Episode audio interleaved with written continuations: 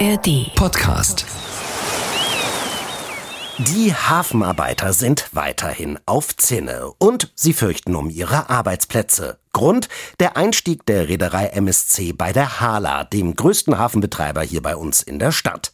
Jetzt hat die Hala auch noch sehr ernüchternde Zahlen für das letzte Geschäftsjahr vorgelegt und das ist eines unserer Themen gleich hier im Hafenreport.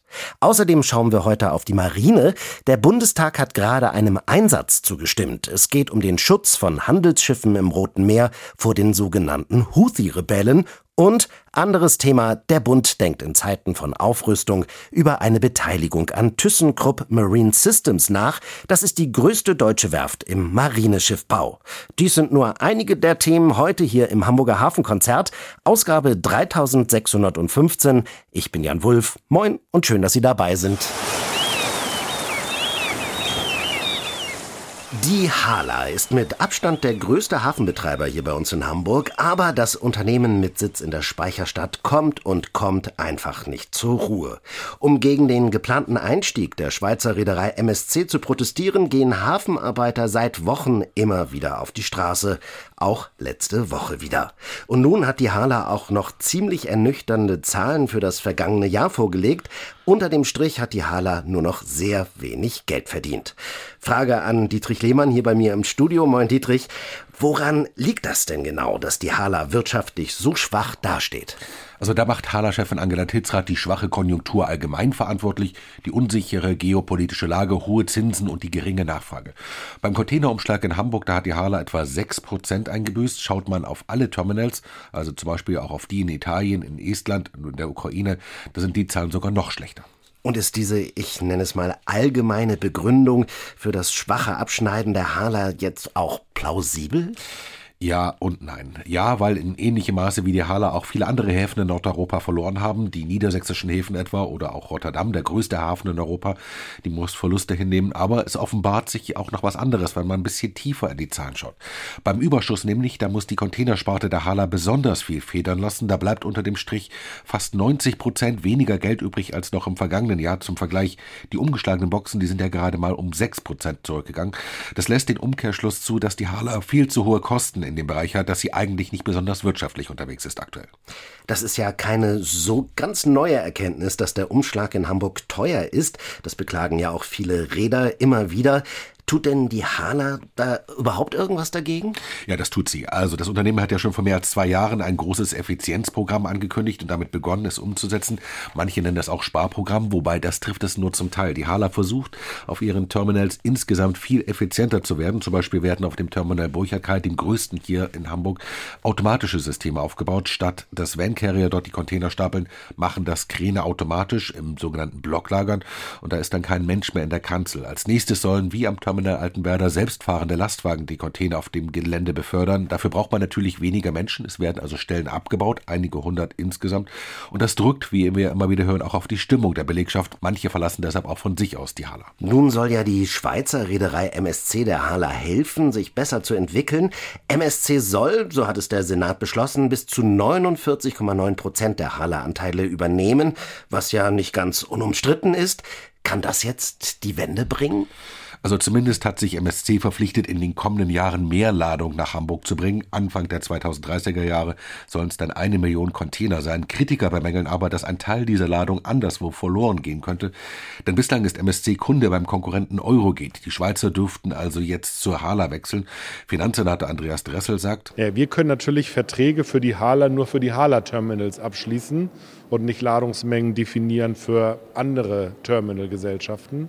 Aber wir haben wirklich diese Partnerschaft hier darauf angelegt, dass es insgesamt nicht nur ein Gewinn für die Hala ist, sondern für Hamburg insgesamt. Der Partner will Hamburg auch zu einem Major Hub in seinem Netzwerk ausbauen. Deswegen sind wir sehr sicher, dass wir eine Grundlage gelegt haben, dass es insgesamt ein Gewinn für Hamburg und für den deutschen Norden ist mit einem starken Partner, immerhin der stärkste auf den Weltmärkten, der Weltmarktführer und dass der sich für Hamburg entschieden hat als Partner, ist auch ein Stück Auszeichnung für Hamburg. Die Kritiker überzeugt das ja nicht, allen voran die Gewerkschaft Verdi und viele Hala-Beschäftigte. Stimmt, da zielt die Kritik vor allem darauf ab, dass MSC in Zukunft maßgeblich bei der Hala mitbestimmen kann. Und natürlich geht bei vielen auch die Sorge um, dass Standards bei der Mitbestimmung abgesenkt werden könnten, dass die Hala eventuell sogar aus dem Tarifvertrag aussteigt. Vertraglich festgelegt ist nur für die ersten fünf Jahre nach dem Einstieg von MSC, dass die jetzigen Regeln beibehalten werden. André Kretschmer von Verdi Hamburg sieht zwar auch, dass die Hala in schwierigem Fahrwasser ist, aber er hat Zweifel daran, dass MSC unbedingt notwendig ist, um die Probleme zu lösen. Ja, das ist ja immer so die Debatte der Alternativlosigkeit. Also MSC wird jetzt gebraucht, um so eine, sage ich mal, neue Investition reinzubringen. Da fragen wir uns schon, warum ist das eigentlich in den letzten Jahren verpasst worden? Das Kapital war ja da. Die Stadt kann das auch aus eigener Kraft wuppen oder könnte es wuppen. Ähm, ich glaube schon, dass man mit einem vernünftigen Plan, Investitionsplan, mit einem vernünftigen Unternehmensplan auch ganz ohne MSC auskommen könnte. Erst in dieser Woche haben ja wieder mehrere hundert Hala-Beschäftigte gegen den MSC-Deal demonstriert. Wie geht's denn da jetzt weiter? Also am kommenden Mittwoch will Bürgermeister Peter Tschentscher in der Bürgerschaft eine Regierungserklärung dazu abgeben. Das passiert nur relativ selten. Anschließend ist eine Debatte zu dem Thema geplant und aktuell können die Bürgerschaftsabgeordneten auch Einsicht in die Verträge nehmen, die die Stadt mit MSC abgeschlossen hat. Und zwar in einem besonders gesicherten Datenraum, damit möglichst nichts nach draußen dringt. Endgültig abgestimmt werden soll über den Deal dann noch vor dem Sommer. Vielen Dank, Dietrich Lehmann. Ein 32 Quadratmeter großes Riesenmodell des Hamburger Hafens, das war bisher eines der vielen Schmuckstücke, die im Museum für Hamburgische Geschichte bestaunt werden konnten. Das Museum, das wird jetzt über viele Jahre umgebaut. Damit dort nun aber gearbeitet und renoviert werden kann, muss erstmal alles, was drin ist, raus bzw. eingelagert werden. Aber wie macht man das eigentlich mit so einem großen Modell vom Hamburger Hafen, das mehr als 100 Jahre lang nicht bewegt wurde? Das einfach mal in seine Einzelteile zu zerlegen und zwar so, dass man es später auch wieder zusammengebaut bekommt, das ist gar nicht so einfach. Danny Marques Marsalo hat sich die komplizierten Abbauarbeiten mal angesehen. Noch ist es nahezu ganz. Das Modell vom Hamburger Hafen. Man sieht viel von einem Hamburg im Jahr 1900. Die Elfi Zukunftsmusik. Altona ist noch eine eigene Stadt, das dortige Rathaus noch grün gestrichen. Am Messberg gibt es keine modernen Hotels oder gar das Chilehaus, sondern die typischen Mehrfamilienhäuser, wie sie später bei Bränden und im Krieg vernichtet wurden. Hüfthoch steht das Modell da, wo es seit 1922 immer stand, im Museum für Hamburgische Geschichte. Wenn man dann hier die Leisten abmacht, dann kann man das hier lösen. Sagt Bauforscherin Sabrina Brill. Was sie da löst, ist eine Geheimtür. Das Forschungsteam, das das Modell auseinanderbauen soll, wollte erst mal wissen, was sich unter dem Modell verbirgt. Durch Knobelei fand Sabrina Brill schließlich die Geheimtür. Da ist dann auch extra noch mal eine größere Lücke und dann kann man das hier abheben und findet dann die Öffnung quasi nach unten. Sie klettert dann unter das Modell. Hier sind viele stützende Holzbalken. Alte Bauzeichnungen liegen hier völlig vergilbt und zusammengerollt. Und auf einigen Balken sind mysteriöse Codes. BD29 steht auf einem, den Sabrina Brill dann fotografiert. Das ähm, wird nochmal sehr spannend, sich das alles anzugucken, wie das dann miteinander zusammenhängt. Was für ein System hier benannt ist. Ein Puzzle nur rückwärts, unkomplizierter. Es könnte mit der Anordnung der Balken zusammenhängen. Das wäre beim Wiederaufbau eines Tages sehr hilfreich. Denn das alte Modell soll in seine Einzelteile zerlegt werden, damit es ins Depot kann. Aber eines Tages komplett auch wieder aufgebaut werden. Auseinander geht alles, aber es schadensfrei auseinanderzubauen und es dabei so zu kartieren und so genau zu sein, dass man es auch dann, wenn wir wieder einziehen, auch wieder zusammenbekommen, das ist die große Aufgabe. Sagt Bianca Floss, die im Museum für die Restaurierung der vielen historischen Ausstellungsstücke zuständig ist. 102 Jahre wurde das Modell nicht bewegt. Es ist aber noch viel älter, sagt Kurator Olaf Mattes. Das Modell stammt aus Hamburg, zeigt den Hamburger Hafen am Ende des 19. Jahrhunderts, ist hier in Hamburg hergestellt worden, sehr aufwendig und ist für die Weltausstellung in Paris im Jahre 1900 gedacht gewesen und auch dort präsentiert worden. Wie es von Paris wieder nach Hause kam, wie es Jahre später im Museum für Hamburgische Geschichte ausgestellt wurde, das kann heute keiner mehr sagen. Bauforscherin Sabrina Brill untersucht auch die Oberfläche des Modells. Mit einem Handschuh zeigt sie auf eine Spalte, die sich quer durch die Speicherstadt zieht, Stöße genannt. Darauf stehen Häuser. Hier treffen sich offensichtlich zwei Bodenplatten. Also man sieht hier, dass die Häuser auf dem Modell auch über die Stöße der Platten geschoben sind, um natürlich auch die Stöße zu kaschieren. Und hier sieht man jetzt ganz gut, dass die so miteinander verschränkt sind, dass es mir den Hinweis gibt, wir müssen es in diese Richtung auseinanderziehen und nicht zum Beispiel in diese Richtung. Die Platten müssen also von West nach Ost auseinandergezogen werden, nicht von Nord nach Süd. Das kann man an der Bauweise erkennen. Mehrere Wochen wird die Analyse und dann der Abbau des Modells dauern. 2027 soll es wiederkommen, hoffentlich in einem Teil. Wie hat die Welt wohl vor um und bei 11.000 Jahren ausgesehen? Und wie haben die Menschen damals gelebt? Die Antworten auf diese Fragen liegen zum Teil auf dem Grund der Ostsee, nämlich vor der Küste Mecklenburg-Vorpommerns. Dort hat ein Forschungsteam in 21 Metern Tiefe ein Jahrtausende altes Bauwerk entdeckt, eine Steinreihe, die Hinweis auf frühzeitliches Leben in diesem Raum gibt. Ein ganz außergewöhnlicher Fund. Melanie Jaster weiß mehr. Sie ist rund einen Kilometer lang, einen Meter hoch und schätzungsweise 11.000 Jahre alt. Eine Mauer auf dem Grund der Ostsee in der Mecklenburger Bucht vor Rerik. Damit ist sie das älteste Bauwerk, das jemals in der Ostsee gefunden wurde. Entdeckt hat sie ein Forschungsteam aus Rostock und Kiel. Ein Zufallsfund während anderer Untersuchungen. Archäologe Dr. Marcel Bratmöller kann es noch immer nicht ganz fassen. Das Gefühl war hauptsächlich trotzdem noch skeptisch zu sein. Also auf der einen Seite natürlich ein bisschen ungläubig, weil es etwas ist, was wir so nicht kennen was einfach raussticht. Das ist so eine Mischung aus ähm, Begeisterung und sich hinterfragen, was, äh, die weite, was das weitere Vorgehen und die Interpretation angeht. Vor 11.000 Jahren lag der Meeresspiegel deutlich tiefer als heute. Und der heutige Meeresboden war eine Steppe.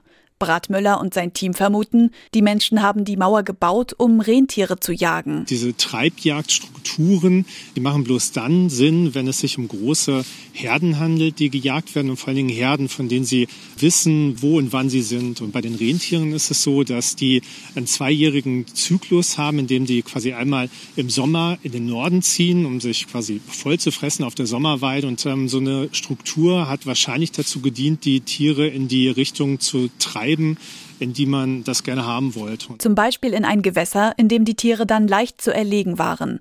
Um noch mehr über die Lebensweise, Organisation und Jagdmethoden der Steinzeitmenschen herauszufinden, sucht Forschungstaucherin Anne Herbst entlang der Mauer nach menschlichen Artefakten. Jeden Tauchgang muss sie vorher sorgfältig planen. Die Tiefe ist 21 Meter und dadurch haben wir als Taucher nur eine Nullzeit von 35 Minuten. Das heißt, nach 35 Minuten müssen wir wieder auftauchen. Und in der Zeit muss dann alles erledigt sein da unten. Und die Probleme dort in dem Gebiet waren vor allem auch, dass wir erstmal rauskommen mussten, dass die Welle stimmen musste, das Wetter und dann aber auch die Sichtverhältnisse. Mehr als zweimal am Tag abtauchen ist nicht möglich. Vom Forschungsboot aus nutzt das Team zusätzlich Sonare, Echolote und ein sogenanntes Lumineszenzverfahren, um zu prüfen, wann die rund 1500 Steine das letzte Mal direktes Sonnenlicht abbekommen haben. Schon jetzt gibt es auch ein internationales Medienecho, so hat die renommierte amerikanische Fachzeitschrift Proceedings of the National Academy of Sciences schon einen Artikel über den Fund veröffentlicht. Was machen eigentlich Kreuzfahrtschiffe im Winter? Die Antwort fällt leicht. Häufig heißt es für die Schiffe ab in die Werft. Die Zeit ohne Passagiere wird für Reparaturen, Ausbesserungen oder Umbauten genutzt. Und das gilt sowohl für die großen Schiffe mit Kabinen für 1000 Gäste als auch für die kleinen Expeditionskreuzfahrtschiffe, die manchmal nur Platz für um die 12 Passagiere haben. Eines dieser kleinen Schiffe, das ist die Cape Race vom Mare Verlagschef Nikolaus Gelbke. Das 1963 als Fischtrawler gebaute Schiff überwintert im Harburger Binnenhafen. Anja Grigoleit hat sich dort an Bord mit einem der drei Kapitäne getroffen. Seit Ende Januar hat die Cape Race Wasser vom Binnenhafen statt aus dem Nordpolarmeer unterm Kiel.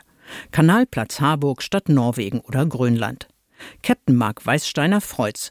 Denn der 44-jährige Hamburger ist gerade zum zweiten Mal Vater geworden und genießt es, abends nach Hause gehen zu können.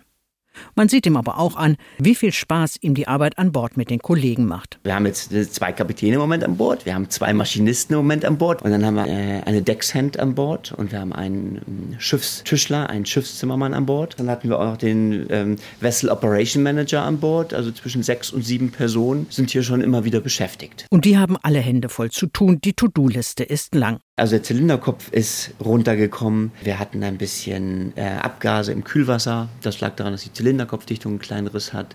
Wir haben oben mit der elektronischen Seekarte noch ein, ein weiteres Kabelfeld verlegt und, und gemerkt, dass wir das gerne noch ein bisschen anders hätten, was wir jetzt über die Saison haben, dass es für uns praktischer ist. Vieles ist auch gar nicht kaputt, muss aber regelmäßig durchgeschaut werden. Wir haben jetzt zwei Generatoren, fällt ein Generator aus, muss der andere Generator funktionieren. Äh, die Ruderanlage, die muss gewartet werden. Die Außenhaut vom Schiff, die ist jetzt viel mit Eis in Berührung gekommen. Auch da muss man einfach mal gucken, die braucht neue Farbe. Ne? Die ganzen Zertifikate müssen auch ständig erneuert werden. Wir haben jetzt nächste Woche zum Beispiel das Load Line Certificate, also ähm, das Lademarkenzertifikat was äh, erneuert werden muss. Gesagt wird, wie tief darf so ein Schiff ins Wasser eintauchen, bei verschiedenen Beladungszuständen, mhm. bei verschiedenen Wasserdichten. Das ist die Plimselmark, die haben wir draußen am Schiff.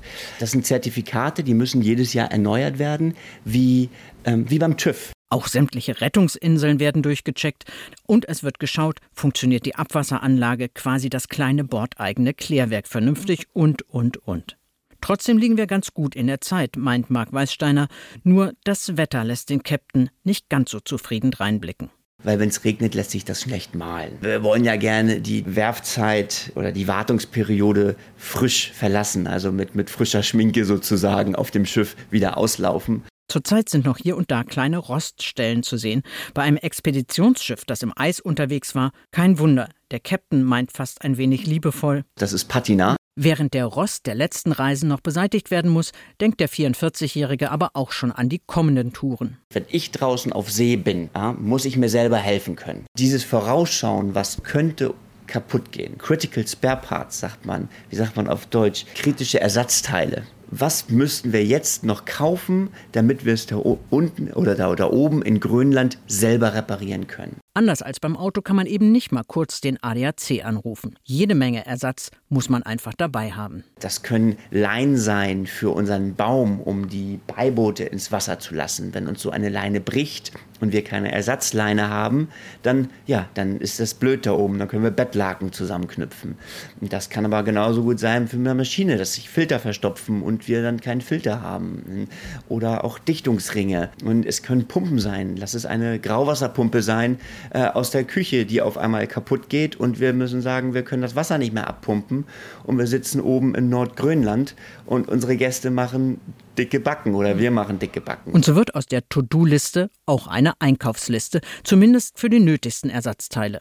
Und wenn dann doch etwas fehlt, da weiß sich die Mannschaft immer wieder zu helfen, wenn zum Beispiel ein Stück Rohr fehlt. Dass man einen alten Schlauch aufschneidet und oder ein PVC-Rohr nimmt und das tatsächlich ein bisschen erwärmt mhm. und erweitert und das dann auch noch verstärkt mit, mit alten Fahrradschläuchen drum. Man muss dann auf einmal kreativ werden, um die Reise fortsetzen zu können oder zumindest den nächsten Hafen anzulaufen. Gerade auf so einem kleinen Schiff packt auch jeder mal überall mit an. Und auch das ist etwas, was Marc Weißsteiner, der auch schon auf großen Schiffen, zum Beispiel im Offshore-Bereich gefahren ist, ganz gut gefällt. Ja, es macht mir mehr Spaß. Also am Ende des Tages bin ich doch glücklicher, ich gehe glücklich ins Bett. Ich habe das Gefühl, im Kopf bleibt man so ein bisschen flexibler. Als der 44-Jährige auf der Cape Race anheuerte, war das schon ungewohnt. Anders als auf den großen bis zu 100 Meter langen Schiffen. Wir hatten vier Generatoren. Es war fast unmöglich, dass das alles auf einmal ausfällt. Wir hatten drei Bugstrahlruder, wir hatten einen Retractable, also einen absenkbaren und hinten zwei Aziput-Gondeln. Das hätte alles schief gehen müssen, damit alle Maschinen ausfallen. Wir wären also immer wieder in den Hafen gekommen. Und hier muss ich sagen, am Anfang habe ich gedacht, ups, eine Maschine, wenn die ausfällt. Und so ist der Captain bei der 12-Zylinder Caterpillar-Maschine auch besonders aufmerksam. Ja, man hört, wenn eine andere Vibration, wenn das Schiff jetzt anfängt anders zu vibrieren, dann denke ich gleich an ein Lager. Ist das die Drehzahl? Ist das äh, unsere Welle, die zur Schraube führt? Habe ich vielleicht irgendwo einen Lagerschaden, was nicht mehr ganz sauber dreht, läuft was heiß? Als Weißsteiner auf die Cape Race ging, da unkten seine alten Kollegen aus der Offshore-Schifffahrt. Du wirst ja schnell zurückkommen. Was willst du denn auf so einem kleinen Kahn? Das hat sich aber schnell geändert, als er ihnen von seinen Erlebnissen erzählte. Wenn man den Eisbären sieht, wenn man mit den Gästen vielleicht auch mal Skifahren geht und wenn man eine Schneewanderung mitmacht, wenn man die großen Eisberge sieht, die Polarlichter, die Wale, ja, dann ist schon auch manchmal ein bisschen, bisschen Neid zu sehen. Anja Grigoleit war das. Und wenn Sie die Cape Race kennenlernen möchten, am 4. und 5. April haben Sie die Gelegenheit dazu. Dann heißt es Open Ship gleich gegenüber der Fischhalle im Harburger Binnenhafen. Seit Monaten ist das Rote Meer ein Unruheherd.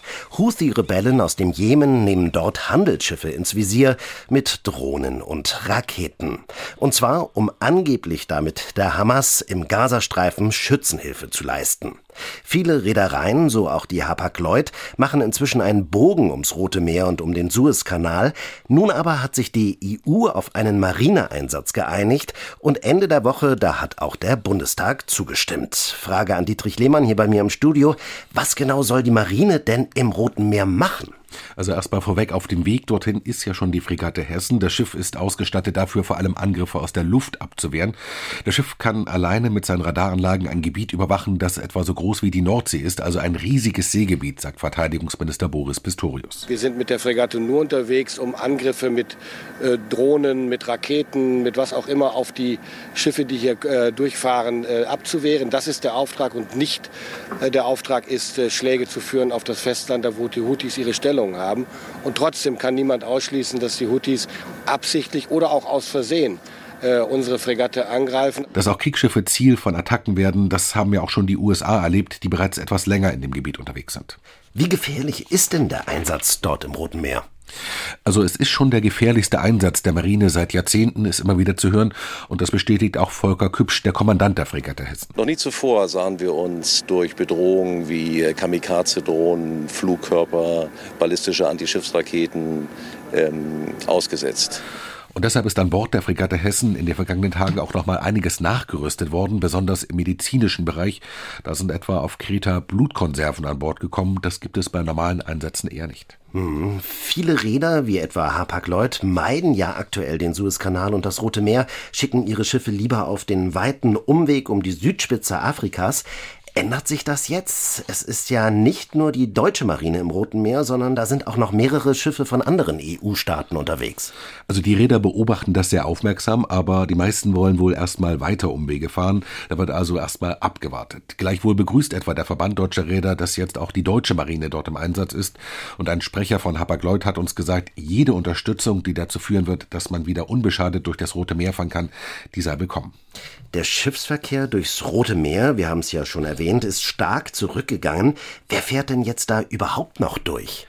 Also das sind zum Beispiel häufig Schiffe von chinesischen oder von russischen Reedereien. Beide Länder beteiligen sich ja nicht an militärischen Einsätzen in der Gegend. Bislang sind sie auch nicht Ziel von Angriffen der Husis geworden.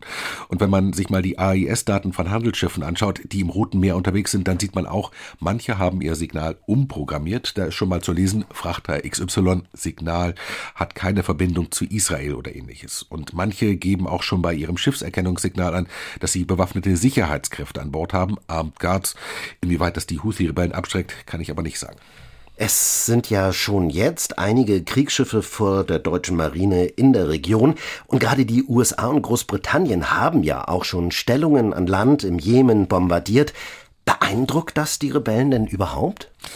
Also das lassen sie zumindest nicht erkennen. Die Angriffe äh, lassen seit Wochen eigentlich nicht nach. Fast jeden Tag gibt es eine neue Attacke und gerade erst in den letzten Tagen haben die Houthis öffentlich angekündigt, dass sie ihre Attacken auf die Handelsschifffahrt ausweiten wollen.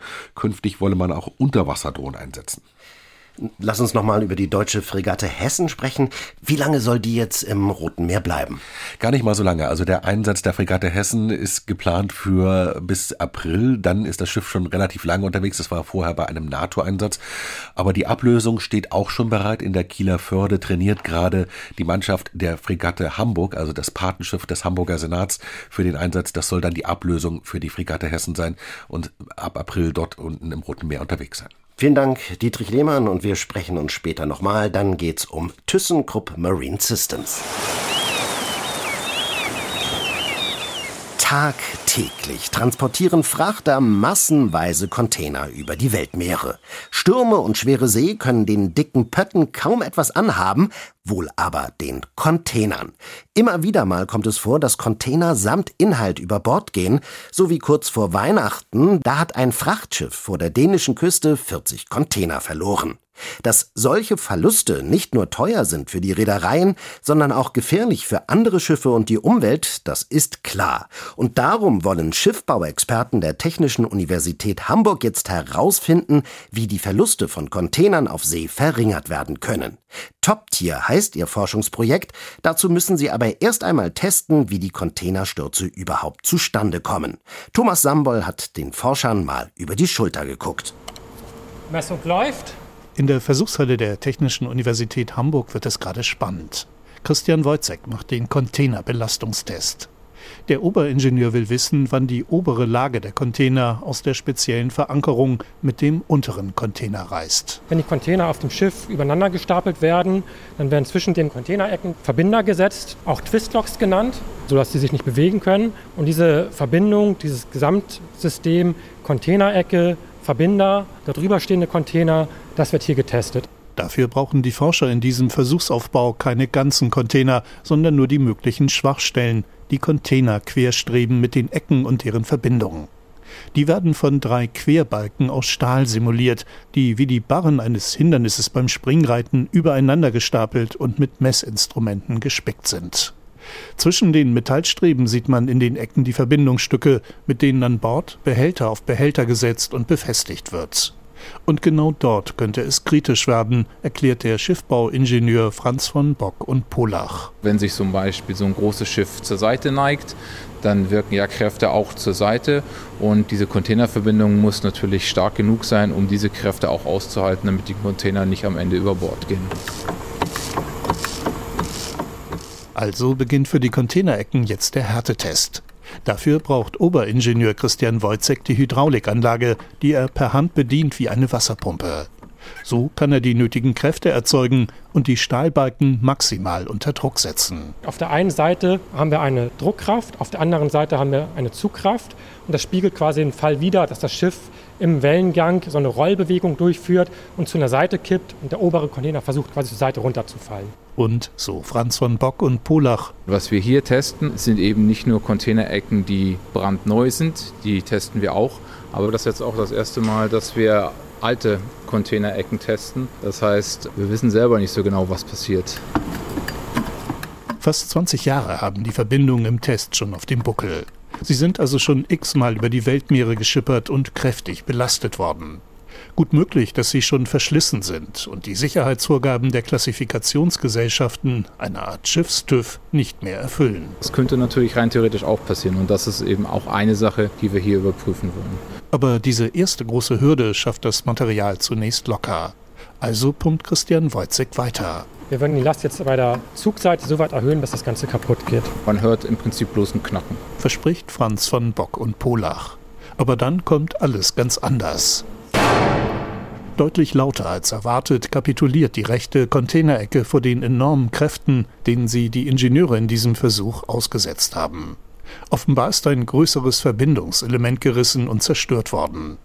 Immerhin, auch die alten Teile haben ein Drittel mehr ausgehalten als vom TÜV gefordert. Trotzdem könnten nagelneue Containerecken und Twistlocks die Sicherheit der Ladung möglicherweise erhöhen. Darauf deuten entsprechende Vergleichstests hin. Franz von Bock und Polach gibt aber zu bedenken. Wir haben um die 30 Millionen Container, die weltweit unterwegs sind. Die kann man natürlich nicht alle umbauen. Ne? Das ist natürlich dann auch ein Wissen, was nur langsam dazu beiträgt, Prävention zu leisten. Es sind schon ein, 2000, die pro Jahr über Bord gehen. Und die Gefahr von Verlusten steigt immer weiter, weil immer größere Schiffe immer mehr Container transportieren. ThyssenKrupp Marine Systems, kurz TKMS. Das ist die mit Abstand größte deutsche Werft im Marineschiffbau. Spezialität des Unternehmens, das sind unter anderem U-Boote, aber auch beim Bau von Überwasserschiffen wie Fregatten und Korvetten will das Unternehmen wieder wachsen. Und die Chancen stehen dafür, makabrerweise muss man ja sagen, nicht schlecht, vor allem angesichts der verschiedenen Bedrohungen weltweit, von Russland über den arabischen Raum bis hin zum Konflikt zwischen China und Taiwan. Nun prüft auch der Bund, ob er sich an TKMS beteiligt. Dietrich Lehmann hier bei mir im Studio. Er hat mit dem Chef von ThyssenKrupp Marine Systems, mit Oliver Burkhardt, gesprochen. Dietrich, da tut sich ja offenbar so einiges in der Werftbranche. Warum kommt denn da gerade jetzt so viel Bewegung rein? Also da kommen mehrere Gründe zusammen. Zum einen natürlich die Sicherheitslage, die ja durch den russischen Angriff auf die Ukraine erstmal eine ganz andere ist als noch vor ein paar Jahren. Bundeskanzler Olaf Scholz hat ja vor zwei Jahren die Zeitenwende ausgerufen und das heißt auch, es soll aufgerüstet werden. Stichwort 100 Milliarden Euro Sondervermögen für die Bundeswehr. Und auch andere Staaten in Europa in der NATO haben Pläne für die Rüstungen. Und ThyssenKrupp wiederum sieht da einerseits große Chancen für seine Marinesparte, weiß aber andererseits, dass man da einiges investieren muss, um sich für künftige Aufträge fit zu machen. In den vergangenen 10 bis 12 Jahren ist der Schiffbaubereich ja eher geschrumpft bei ThyssenKrupp. Es wurden Standorte abgestoßen wie etwa Blumenfrost in Hamburg. Und was soll da jetzt konkret passieren? Oliver Burkhardt, der Chef von ThyssenKrupp Marine Systems, sagt, es geht da um mehrere Stufen. Einerseits gibt es Interesse von Investoren, bei der Marinesparte einzusteigen, aber der Bund wiederum hat ja den Marineschiffbau zu einer Schlüsselbranche erklärt, will nicht, dass da Know-how ins Ausland abwandert. Deshalb eben die Idee, dass sich sowohl Finanzinvestoren als auch der Bund beteiligen. Derzeit prüft das ja die staatliche KfW Bankengruppe. Der Bund hätte zum Beispiel, wenn er mindestens 25,1 Prozent hält, eine Sperrminorität, könnte also genau das Abwandern verhindern. Bis zum Frühsommer will der Bund seine Prüfung abgeschlossen haben. Und was wäre da denn jetzt die nächste Stufe? Also da geht es dann darum, dass man eine größere Werftengruppe formt für die Marineschiffbau. TKMS ist zwar der größte Anbieter in Deutschland auf dem Gebiet, aber nicht alleine, so Unternehmenschef Oliver Burkhardt. Ich glaube schon, dass es Sinn machen könnte, dass man früher oder später, vielleicht sogar früher, über eine Konsolidierung in Deutschland nachdenkt.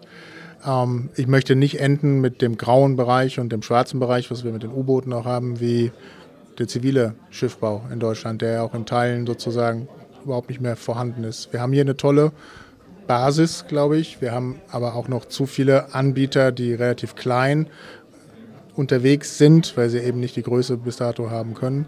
Und die Augen richten sich dabei einem möglichen Zusammenschluss immer vor allem auf das Bremer Familienunternehmen Lürsen. Das hat ja sowohl eine zivile Sparte, da werden Megajachten gebaut, aber auch eine eigene Marineschiffssparte, zu der ja Teile der Hamburger Werft Blum und Voss gehören. Wäre denn das Familienunternehmen Lürsen überhaupt bereit dazu? Also Lürsen ist zumindest nicht völlig abgeneigt. In einem Interview mit der Frankfurter Allgemeinen Zeitung hat Peter Lürsen, einer der Miteigentümer, erst vor kurzem erklärt, eine Konsolidierung unter den richtigen Vorzeichen und mit einer Zustimmung der Regierung, die macht in Deutschland auf jeden Fall Sinn. Und Lürsen sagt auch, später könne man sich einen Börsengang des neuen Werftkonsortiums vorstellen. Mhm, das klingt ja durchaus versöhnlich. Das Klima zwischen den beiden Unternehmen war ja nicht immer so gut. Stichwort Verkauf von Blum und Voss. Stimmt, 2011, da hatten ja sowohl Lürsen als auch der britische Finanzinvestor Star Capital Interesse an Blum und Voss. Die Werft gehörte damals zu 100 Prozent TKMS, aber das Angebot von Lürsen, das wurde von ThyssenKrupp ziemlich barsch und brüsk abgelehnt mit sehr scharfen Worten. Blum und Voss wurde dann stattdessen an Star Capital verkauft, kam erst später dann doch zu Lürsen. Und Oliver Burkhardt, der damals noch nicht Chef von TKMS war, sagt heute, durch den Verkauf von Blum und Voss, da habe man Lürsen mit groß gemacht. Über die Entscheidung, Blum und Voss zu verkaufen, sagt er heute. Später nachher, jetzt, heute ist man immer vielleicht klüger als zu dem Zeitpunkt, wo man die Entscheidung trifft. Man muss mit dem, was man zu dem Zeitpunkt weiß, eine Entscheidung treffen. Deswegen kritisiere ich das nicht. Na klar, würde uns heute wahrscheinlich gut zu Gesicht stehen, wenn wir da noch eine Überwasserwerft hätten. Aber falls es ja tatsächlich zu einem Zusammenschluss von TKMS mit der Marinesparte von Lürsen kommt, dann würde sicher auch Blumenvoss eine wichtige Rolle spielen. Es bleibt spannend. Vielen Dank, Dietrich Lehmann, für die Einschätzung. Schiffe, die nicht von Hand gesteuert werden, sondern automatisch fahren. Auf dem Ozean, wenn es tagelang geradeaus geht, ist das nicht ganz so problematisch, da funktioniert das schon ganz gut. Wie sieht es aber auf den Flüssen aus? Auf Flüssen, die sich schlängeln, wo es Sandbänke gibt und mit Gegenverkehr auf engstem Raum zu rechnen ist. Da wird es schon sehr viel komplizierter. Wie gut funktioniert das schon? Heiko Buhr von der Bergedorfer Schifffahrtslinie war neugierig und wollte heraus herausfinden, wie die moderne Technik ihn als Schiffsführer unterstützen kann. Petra Volkwarzen hat ihn auf einer Probefahrt mit einem seiner Fahrgastschiffe begleitet. Das Wasser der Elbe steht hoch an diesem Wintertag. Heiko Buhr von der Bergedorfer Schifffahrtslinie ist mit seinem Schiff, der Seran Queen, schon früh durch die Tatenberger Schleuse gefahren. Gleich will er aus der Dove Elbe raus auf die Norderelbe. Für dich ist es am einfachsten, wenn du später, äh, also wenn du jetzt einmal die Routen per Hand abfährst und vorher hier oben Track auswählst, den benennst. Schiffselektriker Tobias Borchert ist mit an Bord. Er hat das System zum automatischen Fahren an Bord eingebaut. Wir haben äh, einen Track-Piloten, ein selbstfahrendes System installiert konnten den aber noch nicht bei einer Probefahrt einstellen. So, ob der jetzt richtig arbeitet, ob alle Parameter richtig gesetzt sind, das konnten wir bisher noch nicht überprüfen. Das ist äh, eine Überprüfungs- und Einstellfahrt für dieses selbstfahrende System. Aus Interesse, vor allem aber auch aus Sicherheitsaspekten, hat sich Heiko Buhr dafür entschieden, seine beiden Schiffe mit dem selbstfahrenden System auszurüsten. Nebel ist natürlich immer so eine Geschichte. Du kannst ja noch tausendmal irgendwo längs gefahren sein. Nebel ist immer doof für, für Schipper. Es befreit dich ja nichts aber es hilft. Und ich finde immer, wenn so, ne, wie dieses Echolot oder Radar, wenn es sowas gibt, wäre es ja fatal, das nicht mit reinzunehmen. So. Und von daher haben wir uns entschlossen, das äh, in den beiden Schiffen mal mit reinzunehmen. Tobias Borchert nimmt noch einige Einstellungen vor und erklärt die verschiedenen Funktionen am Display. Nee, und jetzt können wir einfach mal losfahren. Mhm. Wenn wir uns dann der blauen Linie nähern, dann sollte der da irgendwann grün werden. Ja. So dass wir äh, den Track abfahren können. Nach dem Ablegen steuert Heiko Buhr das Schiff erstmal noch per Hand. Manche Routen, etwa auf dem Rhein oder auf der Elbe, sind im System schon vorhanden, weil andere Binnenschiffer sie bereits abgespeichert haben. D, Duisburg, Elbe. Da hast du hier eben immer auf Mittelwasser. Ja. Bei maximaler Ebbe bitte nicht verwenden.